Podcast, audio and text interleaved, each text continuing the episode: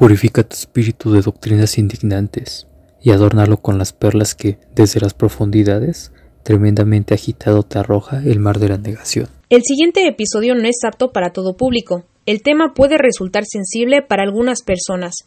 Los comentarios aquí vertidos no revelan la verdadera ideología ni modo de pensar de los participantes. Bienvenidos a Yo no sé vivir. En esta tercera y última parte en torno a la caída en el tiempo, exploramos el miedo a la muerte, la incapacidad de la sabiduría para dar consuelo y la desesperación inherente a cualquier forma de existencia. Tanto la eternidad como la finitud son fuente de desgracia para los seres humanos, a quienes les queda una única opción, dar rienda suelta al llanto y al grito de sufrimiento. Comenzamos. Melissa. Algo que me llama mucho la atención es, que especifica que la persona solitaria o la persona que ya ha trabajado pues en estos conceptos como la, moral o la ética, es más sensible cuando una persona le hace un halago o le hace algún comentario que lo haga sentir más o con poder, ya que al no sentir a menudo su embrujo y su veneno, no sabe cómo defenderse a ese tipo de comentarios. Y no sé por qué, pero siento que aquí se proyectó este Cioran, porque a final de cuentas, pues, si vemos su vida, pues él siempre fue un don nadie. O sea, nunca tuvo contacto con las personas, vivía en un, o sea, en lugares, pues así como asilos, y no me imagino cómo se debe haber sentido la primera vez que publicó su libro y pues todos los comentarios que ha de haber recibido y que de ahí se siguió. Y eso también es algo que me llama mucho la atención, porque pues como alguien que odia tanto pues la existencia pone tanto tiempo de su vida en escribir tantos libros y en dedicárselos a otras personas, o sea, a otros humanos esa es una de las cosas que a mí también me fascinó. Lo que comentas es, no sé si Sioran odia, o sea, si yo diría que odia la, existencia o la condición humana, pero sí es alguien a quien le duele mucho. Es una persona, por lo menos en sus escritos, y si vemos su vida, como dices, de recluso, de este, que no tenía relaciones, estaba encerrado en su casa y no salía, sí, sí no, nos da una noción de que trataba de limitar la multiplicación de la miseria al no relacionarse con otros miserables como él. Y sin embargo se siente escribir. Y él mismo lo dice, uno solo se dirige a los demás cuando ya no puede con su propia miseria y pues quiere que le ayuden a cargarla. Y como que dice, renuncia a la respuesta, pero ahí te va lo que yo opino. Yo en ese sentido, Sioran, me parece un pensador más de vocación poética, estética, que de vocación filosófica. O sea, sí nos gusta leer a como filosofía y es como una tentación fácil, pero yo siento que Sioran es más un güey que está desahogándose de su sufrimiento y no tanto explicándonos cómo vivir. En eso sí me parece que él intenta ser sincero, como dices, se proyecta al decir, ¿sabes qué? Pues es que esto está el carajo, güey, porque pues publiqué un libro y me aplaudieron y ahora me siento orgulloso porque una bola de imbéciles o jets igual que yo me aplauden y no me sé defender porque nunca nadie me había aplaudido y se siente bonito, pero sé que está mal. O sea, sé que esto no me ayuda y no me hace mejor persona, pero no dejo de sentir bonito. ¿Qué hago? Entonces, más bien yo lo leo como un ejercicio muy honesto de él, no como un error, sino como una confesión. O sea, volvemos a que su, visión es judeocristiana y uno de los puntos de salvación es la confesión. O sea, tengo que decir mi culpa. Tengo que reconocer que estoy del carajo. Y me tengo que quitar ese orgullo a través de la confesión de que ese orgullo está mal para en algún modo limpiarme o salirme del problema. Entonces, quizá en otro pensador o en otro registro de pensamiento también me hubiera generado resquemor. Así decían, ah, pinche si oran, güey. Primero estás ahí de, de hocicón, todo, todo vale madre y luego me sales con que, ay, no, pero es que es el orgullo de madres. En la manera en que él construye su argumento, en su imaginería, en su imagen poética, en su relación con el mito judio-cristiano, en su angustia con los problemas de esta visión de la creación de Dios, de la caída, del saber, yo lo siento mucho más como un desahogo de su sufrimiento, como un grito de dolor, así de, güey, no mames, esto está horrible y me duele y te confieso que me duele porque sé que está mal, pero me gusta. y me duele que me guste, pero no lo puedo dejar de sentir chido. Y ya, te lo comparte, pero no te quiere convencer ni evangelizar, sino confesar, hermánate conmigo, ayúdame. Y creo que no es el único punto ni la única instancia. Hace rato también lo decía este, al principio, ¿no? De que no, pues es que comentar las cosas es proselitismo y es malo. Y entonces, ¿por qué escribes libros? Lo cierto es que tiene otra vocación, o por lo menos si leemos así a Sioran, se distingue de pensadores que su finalidad es convencerte y este a lo mejor nomás lo que quiere es arrancar de sí el sufrimiento. O sea, comparte mi emoción no para que la adoptes como propia, sino para que puedas reflexionar el problema sintiendo el problema. Y es muy diferente leerlo así que leerlo como si fuera un libro de filosofía práctica o de ética deóntica, o sea, como si te estuviera dando una fórmula. Este güey no, este güey es un grito de dolor, así de, güey, es la piedad. Quiero que veas cómo se siente, cómo sufrió Cristo, lo que sufre su madre ahí recogiéndolo, para que sientes el amor, no para que digas quiero ser ese Cristo, ni quiero ser esa madre, ni, o sea, no saques la, la lección que no es, sino la emoción, y la emoción es dolorosa, para que entonces puedas empezar a pensar tu vida desde ese dolor. Justo el siguiente episodio, el siguiente capítulo es sobre la enfermedad, cuando nos dice, güey, la conciencia es sufrimiento, el cuerpo es sufrimiento, lo único que te hace consciente de tu existencia es que te duele el cuerpo, que te estás muriendo poco a poco, que eres una masa de sangre, putrefacción y mierda que va a llegar a, la nada. La lucidez es a su vez conciencia de esa conciencia, es decir, amplificación del proceso de degradación de tu cuerpo. Lo que existe es el dolor, no yo. O sea, antes de que haya un yo para percibir el dolor, el dolor ya está ahí lo que le da forma al yo es precisamente la existencia del dolor. El tema es ese. Si Oran lo que te quiere expresar es esa relación con el dolor. A través del dolor se separa el yo de la materia. Solamente empiezas a ser un yo consciente cuando hay una escisión, como decía muy al principio, sobre imaginarnos en estados diferentes, etcétera, como temporalidad, como finitud, cuando reconoces a tu cuerpo como algo que es, que duele, y te lo imaginas como si no doliera. Entonces creas la ilusión del yo. A partir del momento en que percibes o entiendes que tu cuerpo está determinado por el dolor y creas una identidad o una noción de ti mismo que es hacia no dolor. Este rechazo te aísla de ti mismo.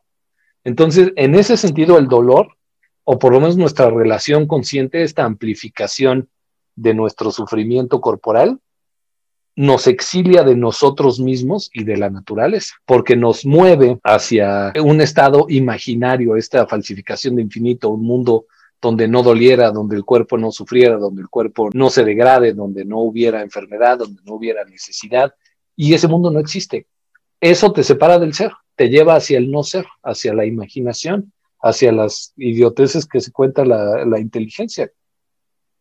Entonces, la condición existencial, o sea, es precisamente el dolor, el sufrimiento. Y por eso, pues quizá la forma en que escribe Sioran es más bien, o yo escojo leerla como este grito de dolor y no necesariamente como un análisis racional de las causas o sentidos de su dolor. En este punto, Sioran nos dice que para alguien que siempre ha sufrido, es más fácil sufrir que no hacerlo. O sea, el dolor incluso se vuelve una inercia. Es bien difícil, es mucho más fácil vivir con una condición crónica que buscar la salud. Yo no sé, pues, si, conocen a alguien, pero todos, todos supongo que conocemos a gente de esa, ¿no? Que sabe que las enchiladas le van a dar agruras y acidez y mañana va a estar con los hemorroides reventados porque tragó, pero no escoge no tragar las enchiladas. Escoge meterse omeprazol, riopan, este, un chingo de cosas y sufrir el tormento siempre y cuando se trae sus enchiladas. El dolor nos es familiar, nos determina, nos gusta. Hay gente que se define así, o sea, es que yo soy migrañoso, por ejemplo. Siempre que pasa esto me da migraña. Y encuentra cierto consuelo, o encontramos cierto consuelo, en la predicción de un malestar futuro. ¿Y entonces a qué se refiere con que el dolor existiría incluso si el mundo no existiera? Si el dolor posee el privilegio de subsistir por sí mismo y el yo es solo una ilusión, uno se pregunta entonces quién sufre y qué sentido puede tener ese desarrollo mecánico al que está reducido. Creo que lo que quiere decir, que está muy cabrón, aunque el mundo no existiera, el dolor sí existiría, está, está muy cabrón. Es una frase mamalona, muy difícil de interpretar. Pero creo que está relacionado porque lo dice él mismo, con el pedo no del mundo como entidad externa material, como el cosmos. O sea, no es, si el cosmos no existiera, de todas maneras habría dolor, sino con nuestra representación consciente del mundo. Incluso si, si no pensáramos como pensamos, si no fuéramos como somos, el dolor estaría ahí, porque el dolor es la realidad. O sea, justo el, tema no es el dolor es real o es irreal o es verdadero o falso, es imaginario imaginario. El dolor es la realidad. El dolor existe, no yo. O sea, lo que le da forma a nuestra conciencia es el dolor. Entonces, la realidad misma es el dolor, no es un efluvio de la conciencia, no es un efluvio de la representación, es lo que nos hace ser quienes somos. O sea, la condición humana, si volvemos a esa pinche discusión, es la existencia en el dolor. No es que el dolor exista en, la conciencia, sino que la conciencia existe en el dolor o por el dolor. Lo dice unos párrafos antes, dice, sin el dolor, bien lo vio el autor de la Boix Rhyme, no habría conciencia y el dolor que afecta a todos es el único indicio que permite suponer que la conciencia no es patrimonio del hombre. Si a un animal se le inflige alguna tortura, se observa que la expresión de su mirada, un destello que lo proyecta momentáneamente por encima de su condición. Cualquier animal, en cuanto sufre, da un paso hacia nosotros, se esfuerza por alcanzarnos y es imposible, mientras dura su mal, negarle, por mínimo que sea, un grado de conciencia. Y volvemos al tema de si Dios está solitario o no. O sea, incluso Dios, que sería la perfección, está transido de dolor. Por eso se mueve, por eso crea, por eso está.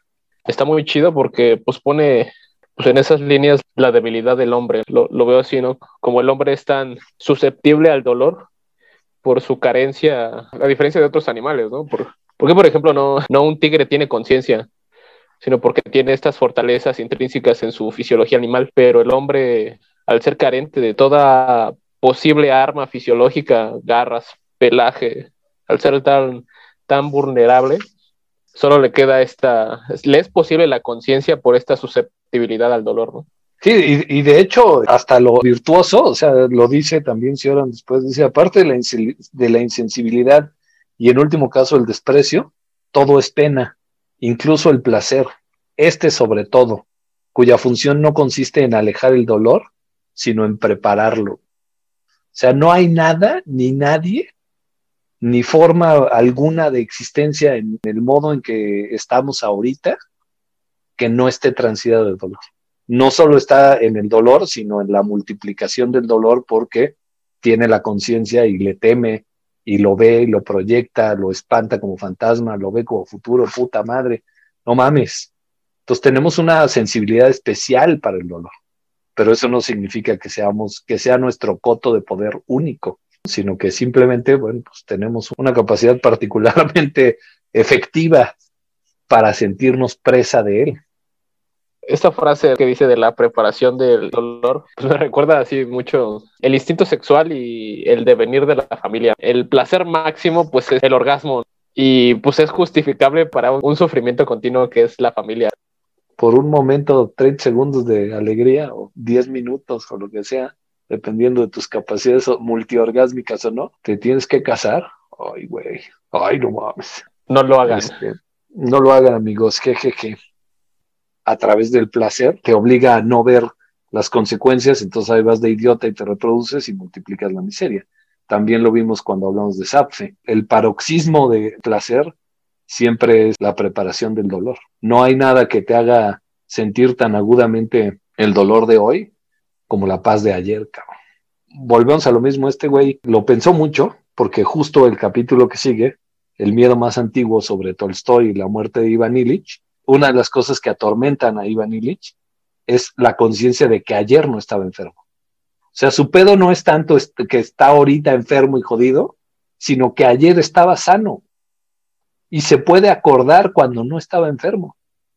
Si tuviéramos la capacidad, vamos a imaginar, de que desapareciera esa memoria, esa conciencia del tiempo respecto a que ayer estaba bien y hoy estoy hecho mierda, y pensáramos que este estar hecho mierda ha sido toda mi existencia, ¿me dolería igual? ¿O lo que está haciendo la comparación es otra vez amplificar y multiplicar mi conciencia del sufrimiento? ¿Te acuerdas que ayer estaba sano, que comiste rico, que te abrazaba tu esposa? Bueno, pues hoy estás enfermo, su, tu esposa ha muerto y tienes hambre. Eso decía mi carnal Kierkegaard, citando o reflexionando sobre el libro de Job. O sea, lo único que podemos saber, cabrón, es que como a Job, un día van a llegar unos mensajeros bien culeros que te van a decir que toda tu familia ha muerto, que toda tu hacienda se ha perdido y que estás a punto de que te lleve la chingada. Eso es lo que sabes, pero no sabes ni qué tan cerca, ni qué tan lejos, ni cuándo van a llegar. Lo único que sabes es que te están esperando. Eso es la existencia. Bienvenido. Y si este, mejor me dicen de una vez y nunca tengo que perder, no, no, no, no, no. O sea, el pedo es que van a venir, que están viniendo. Y ese es el problema del tiempo. Por eso es que el libro es tan dependiente de esta noción de temporalidad, de finitud, de soledad, porque pocas cosas nos hacen sentir tan ojete estas tres sensaciones como la conciencia, que es producto del saber, de la capacidad de proposicionalizarnos hacia el futuro, de recordarnos en el pasado, de imaginar estados posibles, de pensar que ayer estaba yo sano como Iván Illich y hoy me estoy muriendo.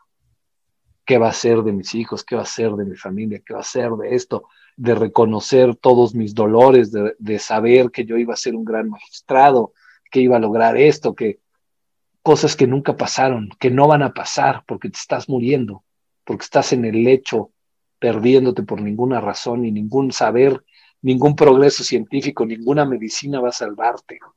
Los médicos no salvan vidas, postergan muertes, pero la muerte es inevitable. En todo caso, Yoran ahí se, se avienta un tiro con Tolstoy y dice que Tolstoy era un cobarde, sacatón, que está obsesionado con la idea de la muerte y le tenía tanto miedo que inventó textos que la romantizan, que le dan un sentido, y que lo que pasa es que su fuga es tan poética y es tan insistente porque no podía aceptar la humillación de saber que se iba a morir. O sea, otra vez el anhelo de gloria, el anhelo de eternidad, lleva en el caso o, en la interpretación de Sioran sobre Tolstoy a que Tolstoy escribiera la muerte de Ivan Illich y que escribiera Confesión como dos textos que buscan fugarse de la noción de mortalidad. Y él dice que Dostoyevsky tenía mucho más entereza en ese sentido, de que se enfrentó directamente al tema de, pues, güey, va a valer madres, me voy a morir, todo va a valer pito, y escribió novelas más sinceras en ese sentido, menos desencaminadas o menos autocomplacientes que Tolstoy. Pero no es que diga que por eso Tolstoy es malo o que chingue a su madre, sino simplemente nos lo presenta como una figura trágica sobre la cual vale la pena reflexionar. ¿Cuál es nuestra relación con la muerte? Si somos capaces de verla, de aceptarla, de reconocerla como nos lo recomendaba él mismo, como proceso de desposesión que no vamos a poder evitar y para el cual deberíamos estarnos preparando, o si estamos inventando, como Tolstoy, excusas, pretextos, justificaciones trascendentales, porque la idea nos da tanto miedo que nos paraliza o nos aparta, nos multiplica la soledad, la finitud, el terror, la angustia. Quizá lo que deberíamos hacer es un poco más las paces y aceptar la muerte no como una humillación o como una anulación de nuestra gloria, sino como la parte intrínseca del ser y de la existencia que es. Y ahí maté la fiesta, ¿no? Porque sí estuvo bien pinche drástico. Sí tiene ahí sus llegues con, con Heidegger, ¿no? Bueno, me lo imagino así. Igual comentaba este Heidegger que el ser auténtico, ¿no? Y la conciencia de muerte, que uno tenía que estar en constante conciencia de ella para tenerte en claro de dónde estabas, que seas consciente de ti mismo, aunque yo lo veo más para caer en la angustia. Sin embargo, aquí en con Cioran, en el análisis de Tolstoy, hay un conflicto cuando él menciona que mientras más piensa uno en su muerte, es por egoísmo, porque se imagina una vida donde lo van a extrañar cuando él no esté. Pues no sé, siento que hay, hay más un conflicto con pensar la muerte, No sé si sea tanto hacer las paces. Me imagino más con este conflicto que tiene con el tiempo. También la muerte es el fin de nuestro tiempo. A ver, dos cosas. Primero, Heidegger era un pinche nazi que chingue a su madre. Que se andaba cogiendo y, y agrediendo a Hannah Arendt. Lo segundo es, otra vez caemos en el problema de la conciencia. O sea, una cosa es pensar la muerte y otra cosa es qué pensamos sobre la muerte. Si insertas la muerte en esta narrativa de gloria o de trascendentalidad, por supuesto se nos presenta como pues una humillación, se nos presenta como algo despreciable, algo horrible, algo a lo cual temer. Pero eso es otra vez una falsificación de infinito, porque no hay ese infinito alternativo al que es la muerte. No hay una vida ausente de muerte. La vida es muerte. Lo decía también San Agustín, vita mortalis y mors vitalis. Somos muerte en vida y vida en muerte.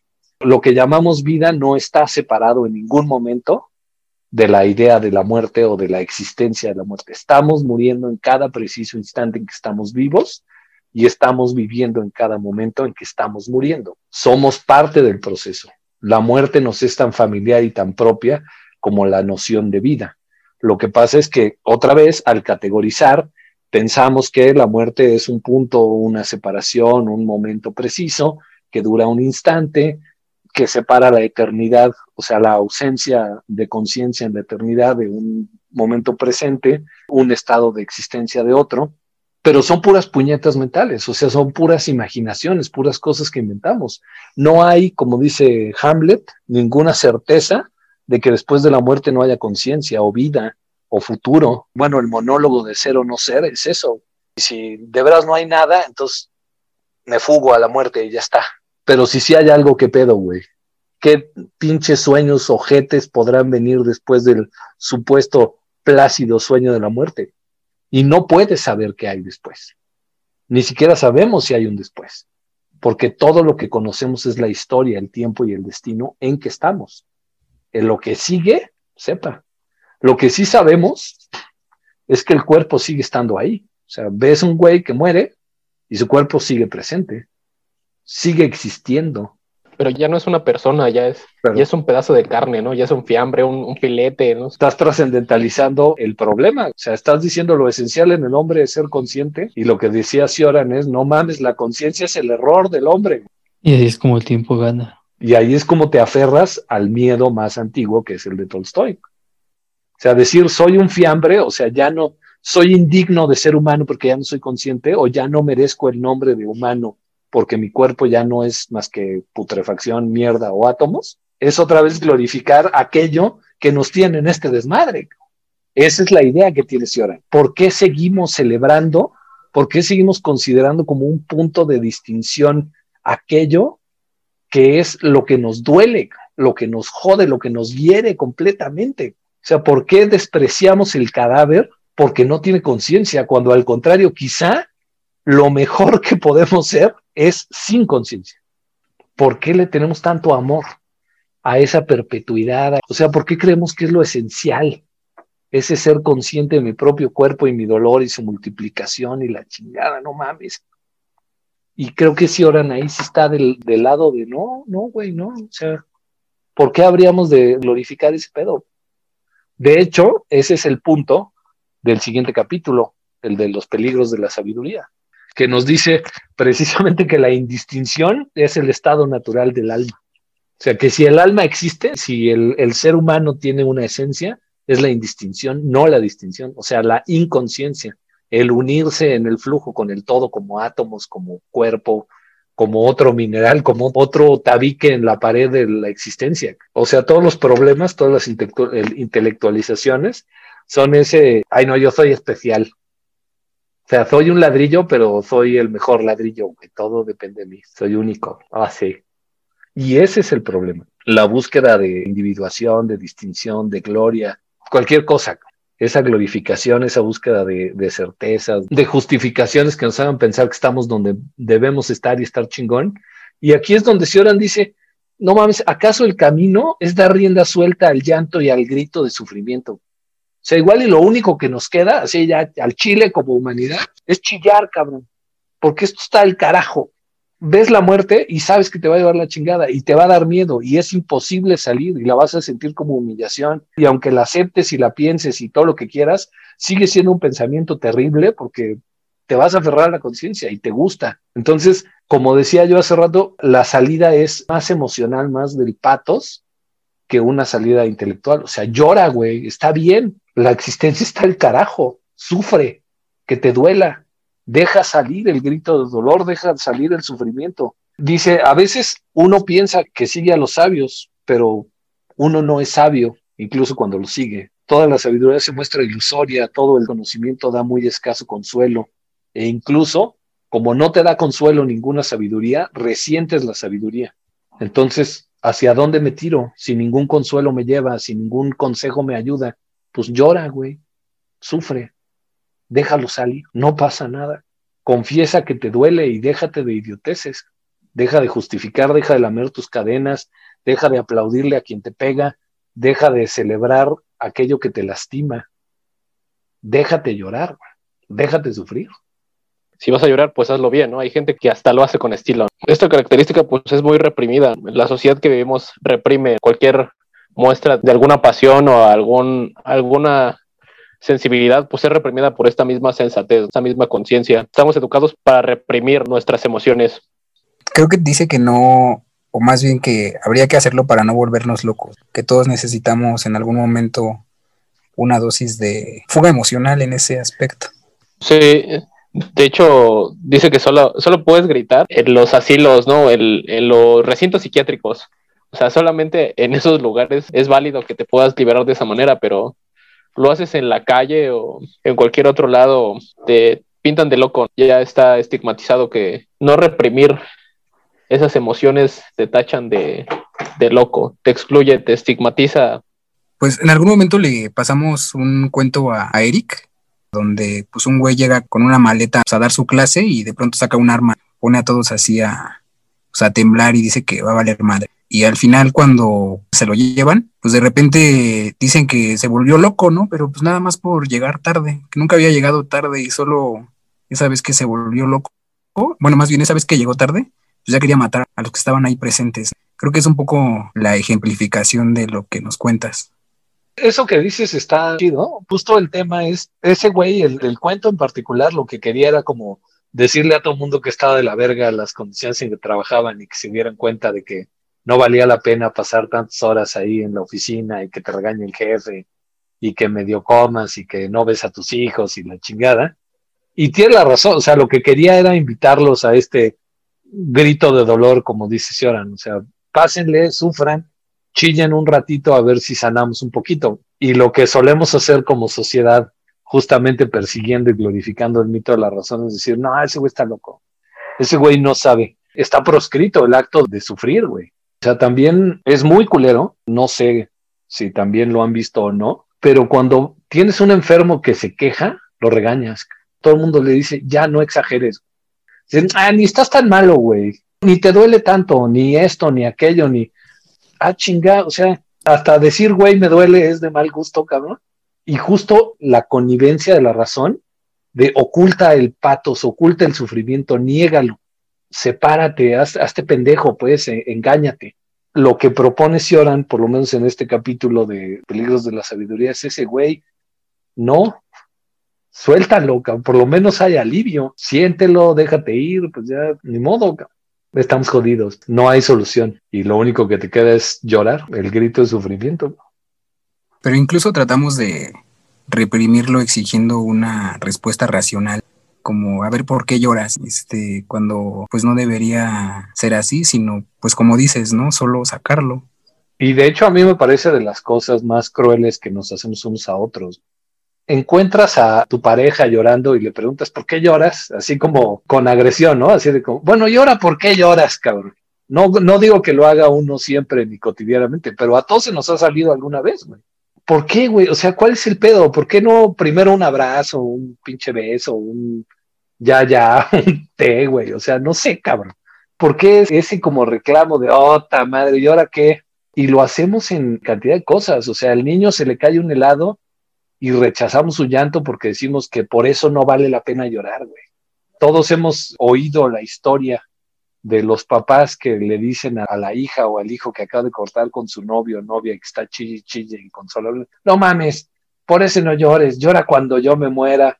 Ah, cabrón, o sea, solo se vale llorar cuando se muere un padre. El dolor pervive, permanece, está tan ahí que lo raro, lo excepcional, a mí me parece que no lloremos más seguido. Pero sí me parece un milagro que podamos afrontar la existencia sin mucho más llanto y estar chi chi diciendo, güey, esto está de la verga, ¿por qué estoy aquí? Es bastante raro. Y sobre todo, me parece muy cruel porque el hecho de que lo hagamos así nos hace menos propensos a tener empatía con quienes están en la desesperación. Eso nos falta un chingo. O sea, aprender a expresarla para poder reconocerla en los demás. Suéltalo. El hecho de que a él se le haya muerto su padre y a mí mi gato, no me consuela a mí, ni a él, ni a nadie, cabrón. O sea, esa supuesta sabiduría racional de a que hay motivos o gradaciones para el sufrimiento y el llanto y si te duele asientos tienes derecho a un grito, pero no de más de tantos decibeles, son mamadas. No hay ningún consuelo y no hay ninguna ayuda en eso. Quizás si hay alguna respuesta es, pues reconoce que el dolor está ahí y abraza el grito, da rienda suelta al grito y al llanto porque a veces es necesario como una confesión, como un desahogo, porque somos en el dolor. Entonces, güey, ¿qué tiene malo? Suéltate. Justo ahí es cuando ya le da el, último giro en el capítulo 9, que es el de caer en el tiempo, que ya nos dijo, bueno, chilla. Y entonces ya ahí como que nos dice, ¿sabes por qué te propongo que llores? ¿Sabes por qué te propongo que no te aferres a la sabiduría? Porque para esto no hay cura, porque de aquí no hay salida. El último capítulo es el más lapidario y el más culero, porque nos dice, estamos en el tiempo y en el tiempo no podemos ser felices. En el tiempo no podemos estar a gusto. Si somos conscientes y somos eternos, vamos a ser infelices porque nos vamos a hartar de haberlo visto todo, de haber visto la repetición perpetua de todo el universo que no lleva a nada y termina sin sentido. En la eternidad y en la conciencia estamos perdidos en la temporalidad y en la conciencia estamos igual de jodidos, porque sabemos que todo se va a acabar, porque sabemos que ningún estado es perpetuo, que ninguna satisfacción nos lleva a nada. La eternidad es tanto infierno como la temporalidad es infierno. El cambio y la perpetuidad no son igualmente insoportables. En ninguno de los dos estados, ni en la vida eterna ni en la vida temporal, vamos a poder escapar de eso que nos es común por la conciencia, el deseo y el querer, el deseo de algo más, de algo superior, de algo distinto, de algo duradero. La voluntad y su ausencia son el problema. De esto no hay salida. Ahora sí llórale, chau. Nos quiere poner con los clavos y el martillo y a un lado de un crucificado. Lo digo por el dramatismo, donde se vea el dolor. El retorno a la humillación o a la humildad, si quieres. O sea, reconoce que no puedes nada por ti mismo que estás indefenso ante la existencia, ante el mundo, ante todo, y desde esa humildad quizá puedes encontrar un camino, porque tu problema como ser humano caído es que fuiste soberbio, que buscaste el conocimiento y que desobedeciste. La palabra humillación viene de humus, acercarte al lodo, y en teoría la palabra Adán en hebreo, no sé qué pedo, también significa lodo literalmente humillarte o hacerte humilde es regresar a la tierra. O sea, volver al, barro del que estás hecho y reconocerte como parte de ese barro. Renunciar a esta vocación de ser especial, ser un cabrón, de deslumbrar a Dios, de encontrar la respuesta, etc.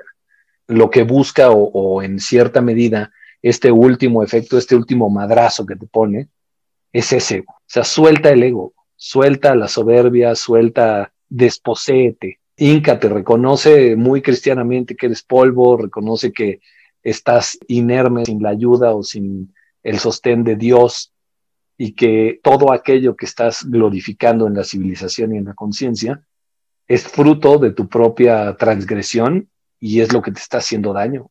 Ten la suficiente humildad de reconocer que aquello que te enorgullece te lastima. Y entonces llora. Y una vez que has llorado, quizá empieces a mejorar no es un ejercicio de que ya te lo expliqué por la razón y ahora ya me entendiste, ve y haz lo que te digo. Es una conversión, es una cuestión sumamente bárbara en el sentido de que hay que aferrarse por ninguna razón a esto.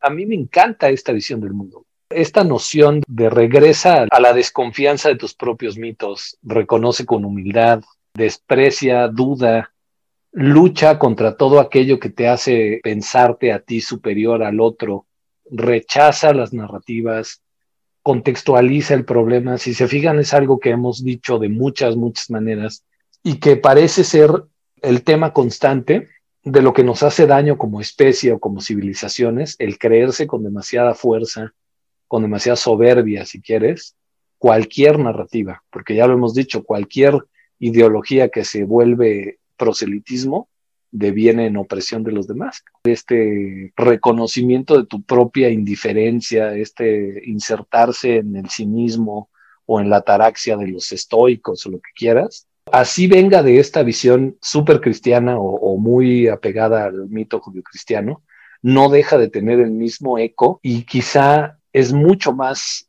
fuerte por su emoción. O sea, no es lo mismo que te quieran demostrar que vales madre con argumentos racionales a que te hagan una imagen poética, estética de cómo vales madres y te sientas valiendo madres en la figura del crucificado, por ejemplo, o en la figura de la piedad, o en la figura de un mártir cristiano, lo que sea. O sea, hay un proceso de empatía mucho más profundo, mucho más certero, mucho más fuerte, cuando un güey como Sioran te revela sus heridas, pero te las revela con este candor de, güey, me duele, me siento muy mal, quiero llorar, güey. ¿Tú no quieres llorar? Vamos a llorar. Y no lo está haciendo con esta vocación de glorificación, de, darte un mensaje, de evangelizarte, de convencerte, de llevarte a su partido. O sea, simplemente es pinche desahogo pasado de lanza poético para que sientas y lo acompañes. Y si puedes, bueno, pues algo saques. El argumento ético nunca va a ser racional. El argumento ético es emocional. Es compenetrarte en el otro y en el sufrimiento del otro y la, la, cuestión de no hacer daño implica creer en el dolor del otro. Y no podemos creer en el dolor del otro si pensamos racionalmente si el otro tiene dolor o no. El dolor, el sufrimiento del otro es siempre un rollo de fe. Tengo que creer en él. Primer paso para curar a alguien es creerle que está enfermo. Si no le crees, está muy cabrón ayudarle. Todo el mundo miente, pero pues güey se está muriendo, o sea, eso es, era inevitable. Entonces, por ese lado, me gusta mucho más que Kant, por ejemplo. A mí Kant me parece un pésimo argumento para la moralidad o para la ética.